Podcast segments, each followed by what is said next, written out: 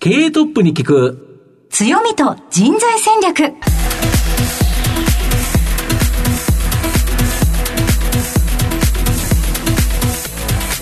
毎度相場の福の神こと藤本信之です。アシスタントの飯村美希です。経営トップに聞く強みと人材戦略。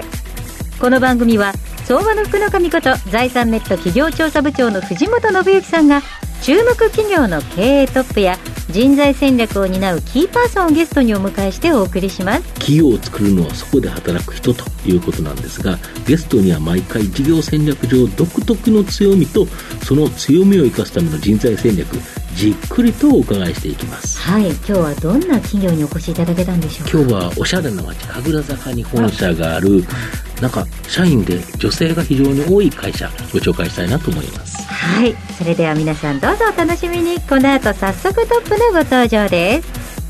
この番組は JAC リクルートメントの提供でお送りします。経営トップに聞く強みと人材戦略経営トップに聞く強みと人材戦略。本日のゲストをご紹介します。東証グロース上場。証券コード4412サイエンスアーツ。代表取締役社長平岡秀和さんにお越しいただいています。平岡さんよろしくお願いいたします。どうも、サイエンスアーツ平岡です。よろしくお願いします。よろしくお願いします。では早速なんですが平岡さんの方からサイエンスアーツの事業内容のご紹介をお願いいたします。はい。あの、企業向けのスマホアプリを開発をしてまして、あの、主にデスクレスワーカーですね、まあ、外で働いている方々を、あの、まあ、つなげる、ライブコミュニケーションプラットフォームというような言い方してますけれども、まあ、音声でつなげて、えー協調して仕事をしし合えるような、例えば、えー、JAL さんのあの、カウンターの方々がコミュニケーションを取ってると思うんですけど、そういう方々とか、あとは JR さんですと、あの、新幹線の、あの、まあ、車掌さんとかが、はいえーコミュニケーション使ったり、あとはイオンさんの店員の方がいろいろ無線でやり取りしてると思うんですけど、そういう、まあ、身近なところで結構使われてるまあ、そういうアプリを使開発してます。はい。はい、ありがとうございます。とてもイメージが湧きました。後ほど企業についてまたじっくりと伺っていきますが、まずはトップは企業にとって大切な人材であり強みでございます。トップのお人柄に迫らせていただきたいと思いますので、しばし質問にお付き合いお願いいたします。では、平岡さん、生年月日を教えてください。えー、1961年の8月の14日です。はい、現在おいくつでいらっしゃいますか、えー、60になりました。はい、ご出身どちらでしょうか？大阪ですね。はい。はい。子供の頃、ご自身でどんなお子さんだったと思いますか？結構やっぱりスポーツっていうか、あの、はいう運動が大好きで、はいキャッチボールしたり、まあそういう、まあ外で結構遊ぶのが好きな、まあそういう、あの、明るい子供だったと思います。はい、ちなみにどのようなスポーツやられてますか？野球とかサッカーですね、まあそういうのは結構近くの公園でやったりしてましたね。はあ、じゃあみんなで一緒にわーっと活発にってはいいう感じですよね。。はい。熱中したことなどがありましたら教えていただきたいんですが。子供の頃熱中したことってあまり実はないんですよね。はい。あ、それもそれで珍しいですね。はい。はい結構あの、まあ、なんでしょう、淡々と、はいまあ、クールだったと思います。なるほどはい。このえ映画が好きだったとか、なんか音楽にハマったとかも、うん特に思い出はないですか、まあ、あの、軽くハマったのはたくさんありますよね。はい漫画もそうですし、音楽もそうですし。はいまあでも、なんですか、もう熱中する男ハマったっていうのはあんまりなくて。はい。まあそういう意味で音楽で言ったら、まあビートルズとかそういうのも結構聞いたり。はい。でもあの、楽器とかすごく下手くそだったんで、あ、でもチャレンジはなさったんですチャレンジしたんですけど、もうこれ全然才能ないなと思って、もう 聞く方専門で。専門で野球もあの、そこまで上手くなかったんで、見るの専門でとか。それこそ大阪ですと、はいやっぱり、そうですね、阪神大学ですね。いいですね、はい。今年もきっちり弱いですけどね もう今シーズン終わりましたんで、来シーズンの練習です。もう来シーズン来シーズン、今、練習中だ。そうそうそうそうそうなんかでもやっぱり、阪神の皆さんの愛情を感じます、そのコメントの一つ一つに。ありがとうございます。では、社会人のスタートなどについて伺っていきたいのですが、はいご就職先はどちらだったんでしょう？かあの、日立西部ソフトウェアという、あの、日立製作所のはい。ソフトウェアの開発会社ですね。で、あの、西部ってこれ大阪が本社だったんですけど、実は一回も大阪行ったことなくて、採用も東京で、はい。うん。僕はあの一人っ子だったんで大阪帰りたいという、うん。そうですね。それであの、日立受けた時に、わざわざ日立西部ソフトウェアに移ったんですけど、はい。結局あのこっちずっと一般しというんであの当時ですねコンピューターってあのやったことなかったんですね実は、はい。もうキーボードも触ったことなかったんですよ、はい。でもともとあの石油会社とか行きたいなと思ってなんか推薦してくれなくて先生が、はい。でしょうがなしにあの、まあ、ソフトウェアの、まあ、開発とかやってみたいなというんで日立ソフトウェアを、まあ、受けたという感じですえね、え最初は資源の方向に向かわれたかったそうですね。じゃあ大学のご専攻もそちらだったんそうですか？なんです。はい。ええそれがなぜ IT の。はい。うん。まあ、あの食いっぱぐれないかなと思って。未来があるぞと。いや。うん。うん。IT そんな感じですね。そこから伸びるところでしたからね。その頃 IT っていう言葉もなかったですけどね、うん。あコンピューターっていう感じですあコンピューター、はい。年代で言うと何年頃ですか？えーっと85、6年じゃないですか、5年ぐらいですかね、はい。へえあそうでしたか。で IT に進まれたわけですが、はいはい。どのくらいお勤めだったんですか、えーっとですね34ぐらい前日立にいましたかね。ああそうですか、はい。お仕事っていうのはプログラミングをされてたそうですね。設計開発。まあ主にプログラミングですね。はい。入社してから一からになるわけですそうですね。力ですね。研究所にずっといましたね。ああそうですか、はなんだかご縁ですよねそれも。そうですねはその後転職をされるわけですか、い、はい、どちらに行かれるあのマイクロソフトという会社で。で当時ですねあのまあユニックスとか、まあ、その上のミドルウェア作ってたんですけども、はい。まあ Windows 上でもまあそれをポーティングするっていうのがあってまあマイクロソフトとはあのアメリカとちょくちょくやり取りしてたんですね。はい、であのまあマイクロソフトもそういうミドルウェアを作りたいっていうのがまああってですね、うん。で来ないみたいな話があったんですね。でまああの、えー日本のマイクロソフトに入社して。で1年間ですね R&D 業務つけないんですよ。同業他社の。あですからあの日本で SE みたいなことやってたんですけど、あうん。でその時にですねマイクロソフトはそのコンシューマーからエンタープライズに大きく舵を切った時がありまして、はい。でコンサルティング事業っていうのを立ち上げるっていう話があって、まあそこの方に転籍になってコンサルティングホームにずっといたという感じですね、はい。へえその後のご経歴はどういう形になるんでしょうか？でマイクロソフトにいる時にですね当時の社長の成毛さんが、はい。投資ファウンドを作りたいっていうのがあって、まあ、インスパイって会社ですけどでそちらのをまあ一緒に作ろうというんであの、まあ、2年間、まあ、そちらの方にちょっとお世話になってでその後ですね、まあ、自分でやっぱりあのソフトウェア作りたいなっていうのがあったんへですね、えでそういうその以前その日立で作ってたのが、まあ、証券会社とか銀行とかのそういうそのミッションクリティカルなリアルタイム系のはい。そういうソフトウェアを作ってたんで、はいまあ、それに近いものを作りたいなというのはあの、まあ、そもそも、まあ、この会社を作るきっかけですね、うん。はい。そうでしたか、うん。最初はもうキーボードも触ったことのないほとんど触ったことなかったですね。段階はい。それが自分のソフトウェアを作りたいにまでたどり着くんですね。そうなんですね。あの本当に。僕もびっくりしてますけど今で 最初でもすごくご苦労があったんじゃないですか。そうですね。あのね OJT で何クラスが結構今45クラスあったと思うんですけど、はい。一クラス40人ぐらいで、うん。最初の一月目ってやっぱドベだったんですね。やったことないから。みんなあの大学院でうんコンピューターやった,、はい。ややった人ばっかりだったんで、うんまた優秀な人ばっかりですよ。はあの日立ですから、でもあの 2, 2ヶ月目か3ヶ月目になると結構トップまで上がって、ほうほう。あ結構センスあるなって自分でびっくりして。であの僕営業志望で入ったんですね、い、はいであので配属の発表あった時に、うん。あのそういう研究所に配属って言われた時に、ん。クラス全員こけてましたけど 僕もこけましたけど 俺！みたいなできるのかなそんな。でもそれって当時ってやっぱりコンピューターが出たてだからっていうのもあるんですか？そうですね。大型のコンピューターでしたね。まだユニックスとかなかった時代でしたから、うんまあそれでも人気すごかったですね。はい。そうですよね、はい。でその大学などで学ばれてた人たちをこう抜いてこう成績優秀になれたっていうのは、なんですかね、はい。合ってたんですか端的合っに言うとてたと思いますへねえあのプログラミングってはい。論理的な思考がいる,、うん。いるんですよね、うん。まあそういうのは結構あのなんか得意だったのかもわかんないですね、うん。本当にまさに性に合った、ったのかもわかんないです。ですからうん。日立の当時のその人たちと話してても、僕が作ったそのソフトウェアっていまだにその直さずに動いてるとかって話を見てたり、それだってもう何年前ですか？もうだいぶ前ですけどね。そうですよね。ええ数十年前ですよね。はい。はいうん。えー、すごいですね。あの、あの、資源の会社に行けなかったからっていうので始まったこれがまさかすごく転職につながるだなんて。ああそうですね、本当ね。ついてますね。僕人生ついてるんで。あ だけど、ついてると思えるっていうのは、自分で引き寄せるんですよね、そういう方って。はい。ありがとうございます。貴重なお話聞かせていただきました。平岡さんの人となり皆さんにはどのように伝わりましたでしょうかこの後は組織の強みと人材戦略に迫ります。経営トップに聞く、強みと人材戦略。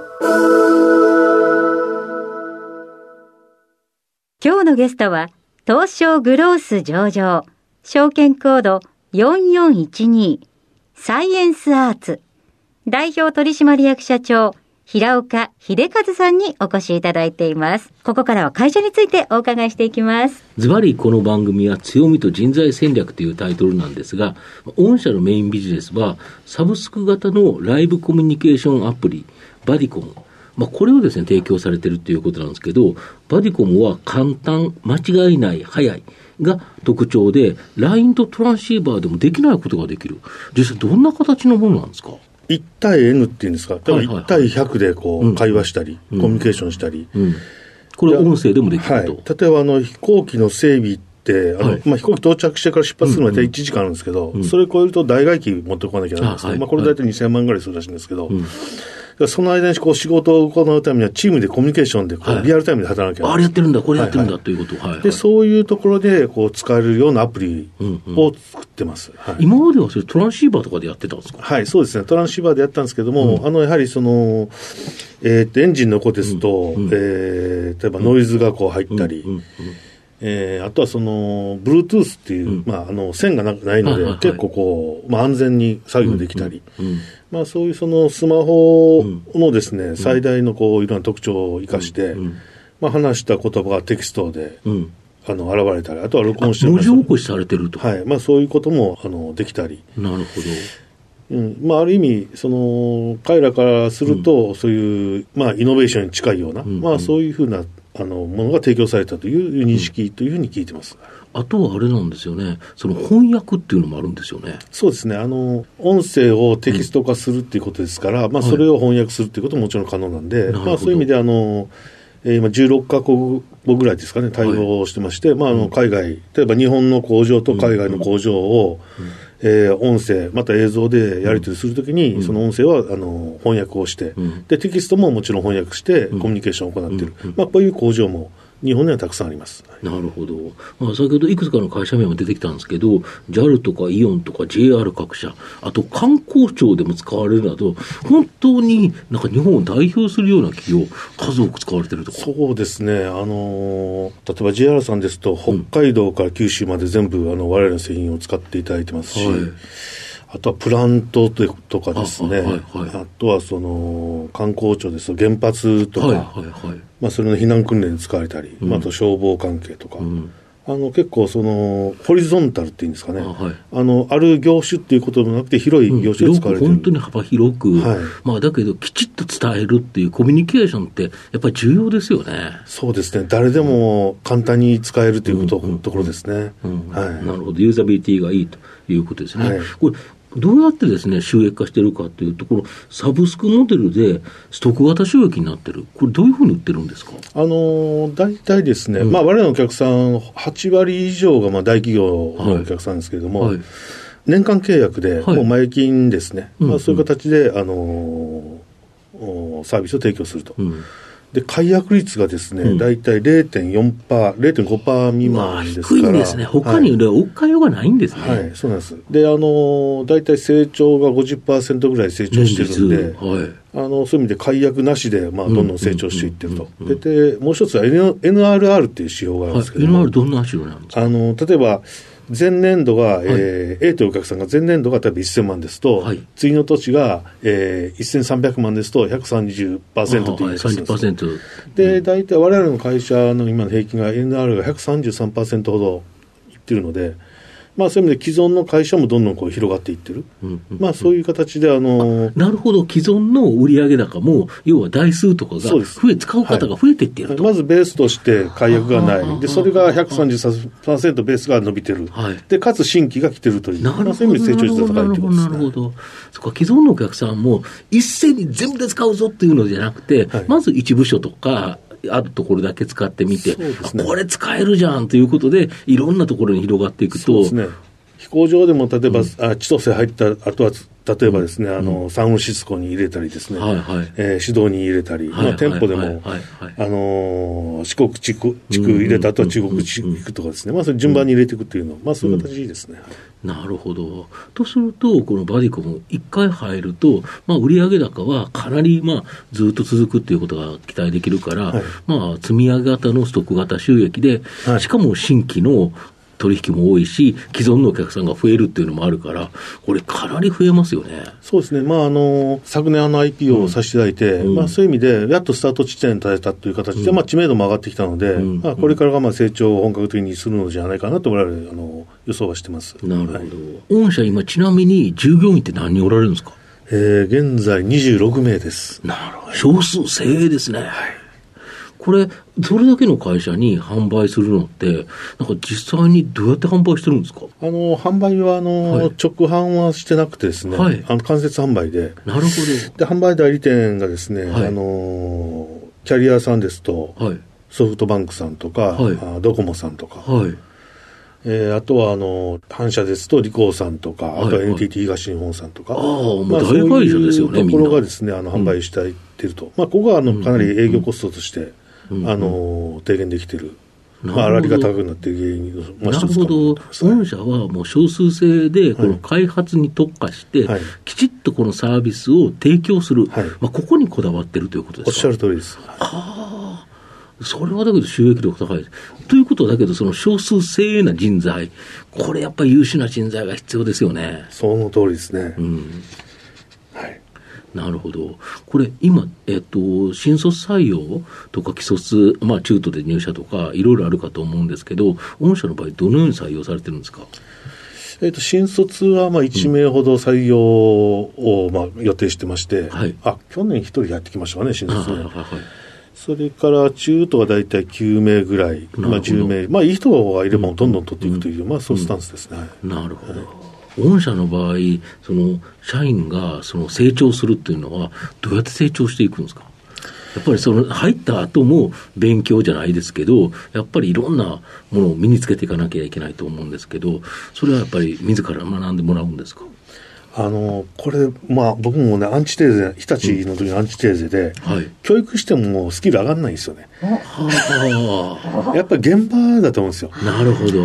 で、あのまあ、我々の社員がですね、うん現場で、まあ、教育をしていくというか、まあ、実際その背中で仕事を見せるっていうんですかね。うんうんで、もう任せてしまう。うんやっぱ成長するのすごく早いし、なるほど。昨年あの、まあ、海外の大学を卒業した女性がですね、9月かな、入社してきたんですけども、はい。一人でもうお客さんのとこ行ってますし、ええ。最初はだから先輩が行くのにひっついて、先輩の背中をずーっと見て、あこうやってるんだというのを自ら学ばして、はい。で、行けっていう形で次、一人で行くようになると、もうそれは徐々にしっかりしていくということですか？そうですね、あの、なんだろうな、うーん、我々社員って、うん。お客さんのためにものすごい一生懸命なんですよ、全員。あはい。ですからお客さんが結構好かれるんですよね。まあ、そういう姿を見て、お客さんに一生懸命こう対応すると、やっぱりスキルって上がると思うんですよ。そうですよね。そこは客さんがいろんなものを求めてくるから、はいそれに対応したら、きちっとは自分たちが分かってないと、はいお客様に話せないですもんね。そうなんです。まあ、お客様に育てていただいてるっていうのもあると思うんですけど。うんうんうんなるほど。だから御社の場合は、その成長力が高くて、その社員のモチベーション高いんですかああそうそうだと思います。非常にあれなんですよね、女性が多いんですよね。半分以上女性ですね。場所あれですもんね、神楽坂でおしゃれですもんね。まあそう、そうですね。あの、ご飯食べるとこもたくさんありますし。あそこはご飯食べるとか最高ですよね。最高ですねいい店はいばっかしですよね。そうですねうんもう本当にお金が持たないですね。まあだけど、全部がその外境あだけど、町中華もあるから、そんなにまあそうですね安い店で美味しいのもあるし、高い店で美味しいのもあるというところですよね。半分女性って、はいそれもえっと、ほとんど皆さん、プログラミングをされる方なんいや、ですか半分ぐらいですかね、うんプログラマー。で、あの、結構、あの、まあ、特徴的なのが、20代一番多いんですよ。へえ、え。若いですね。若いです。はい。え、もしかして社長が一番おっさんなんですか？あ僕一番おっさんですね。本当に。あんまりおっさんはいない会社 おっさんいないですね。まあなんか神楽坂っぽくていいですよね。ちなみに、まあ、この番組ってお昼にですね、放送してるんですけど、はい社長お昼何食べるんですか？お昼、僕、焼肉多いんですよ。焼肉？それも珍しいですね。なんかでも、それだから焼一択っていうのは。焼肉屋、まあ、あるあたり焼肉屋さん多いですけどね、美味しいの。で、あとはね、あの、寿司屋も結構あるんで。うん。ええま肉か寿司ええいいですね手軽手軽でいいんですよね。うん焼き、もう焼くやつですか？出てくる。焼くやついやもう焼焼きます、自分で。人に焼かれるの嫌いなんで。そうですよね。なんか自分のペースで食べたいですよね。そうですね、焼き具合とかね。それこそコロナでなかなか難しいかと思うんですけれども、若い社員の方が多いということで、コミュニケーションとかって、ご飯で取られたりとかするんですか？あの、そうですね。あの、まあ、ご飯もありますし、うんあとはですね、あの、軽井沢に保養所みたいなんですよね。はあ、はい。はい。で、そこで、まあ、集まって、うん。あの、いろんな人と、まあ、あの、仕事の話も含めてディスカッションしたり、うん。まあ、バーベキューしながらですけど、またお肉ですね。うん。まあ、3時頃から飲みながら仕事の話したり、うん。まあ、そんな感じで、あの、コミュニケーションを取ってますね。ああんまり、あんまり固くこう、やるよりも、まあ、ちょっ、と、緩く、うん。うん。うん。まあ、今風で、はい。はい。やってます。ね。ちなみに、こういう人材であってほしいであったりとか、こういう理想の人に来てほしいっていうような、こう、理想像っていうのはありますか？一緒に働く仲間に対して。うん、やっぱりベンチャースピリットっていうんですかね、うんやっぱりそういう挑戦し続ける人、はい。例えば我々ですとそのデスクレスワーカーを、うん。まあ、笑顔にするとか、うん。感動してもらうとか、うん。まあ、そういう気持ちをこう持ってる人ですね、まあ、リスクを恐れずにどんどん挑戦できる人、うんうん。まあ、そういう方がいいですよね。はい。先ほど皆さんお客さんに対してとても熱心だっていうのは、はい。やっぱりそこなんですもんね。そうですね、はい。もっと便利にしてあげたいとかはいって。。はい。あとやっぱり御社のウェブサイトに、そのお客様の声っていうか、そのお客様が使った、御社のサービスを使った感想とか、いっぱい載せられてるんですけど、はいやっぱりなんか仕事がやりやすくなったっていうのが、すごく書かれてますよね。はいやっぱコミュニケーションが密になると、やっぱり仕事うまくいくんですよね。そうですね。はい。うん逆にですね、んちょっと最近、あの、コロナなんかでですね、はいあの病院なんかですと、はい。あの、まあ、隔離されてるじゃないですか。そうですね。で、話するのはバディコムでしか話できないから。これも寂しいって言われるんですよ。あ だからそこにちょっと遊び心をね、どうやって入れるかとか、うんまあそういうところも僕らもいろいろ検討したり、あ、ちなみにどんな遊び心今まで考えたんですか、例えばですね、はいえっ、と、こういう俳優が好きとか、こういう芸能人好きだったら、はい。その声にかボイスチェンジ。チェチェンジするとかですね。まあそういうベンチャーもあるんで、そういうところと組んでそういうの提供するとかですね。ああなるほど、御社のあの技術なくても、はい。そういうベンチャー企業があるんですか？あるんです。まあ結構あるんですよ。で、そういうところと組み合わせてで、やっぱりその、フィールドで働いてる人ってやっぱり孤独なんですよね。まあプラントなんかで働いて、なんかこそうですね。なんかコンビナートのこっちょで、んうん。まあ寂しいじゃないですか。まあそういうところでもなんかこう、うんうん。昔ですとその遊ぶなっていうのはあるかもわかんないですけど、これからはまあ働き方も違うんじゃないかなと思って、まあそういうのも、まあそういうことだけじゃないですけども、うん。あのそういうデスクレスワーカーに対して、うん。まあこう笑顔でいていただけるような楽しさという。まあそうですね、うん。そういうことを提供していきたいなと思ってます。まあ、それによってだけど、あれですよね、仕事がきちっとできるかもしれないですもんね。そうなんですね。やっぱ遊び心って重要ですよね。はい。なるほど。確かに、デスクレスワーカーということはデスクがない。ということは、デスクで近づいてるわけじゃないから、はい。人と離れてるということですよね。そうですね。はい。そうすると孤独である。だけど、バディコムがあると、このコミュニケーションができるから、はい。やっぱりいいですよね。そうですねただ業務上のコミュニケーションだけを考えてっていうところじゃないのが、うん。そのアイデアが生まれるのが、なんかすごく愛情を感じますね、やっぱりお客様に対しての。そうですね。あの例えばその従業員の方同士でね、はい。今日何時間飲みに行くみたいな話をバジコムやってくれてもいいと思うんですよ。はいそうですね。え。で、その、例えば冗談を言い合えるコミュニケーションであったりとかがまた、その現場の安全だったりを作ったりするわけですもんね。うん。なるほど。確確かになと思いました、うん、最後の質問になるんですけど何かその書籍など社長がまあ読まれた本とか、まあ、このリスナーの方にお勧めしたい本とかなんかございますか？漫画でも何でもいいですよ、はい、あのー、まあいろんな本はもう読むんですけども、はい、結構ちょっとあの変わったところで言うと、はい。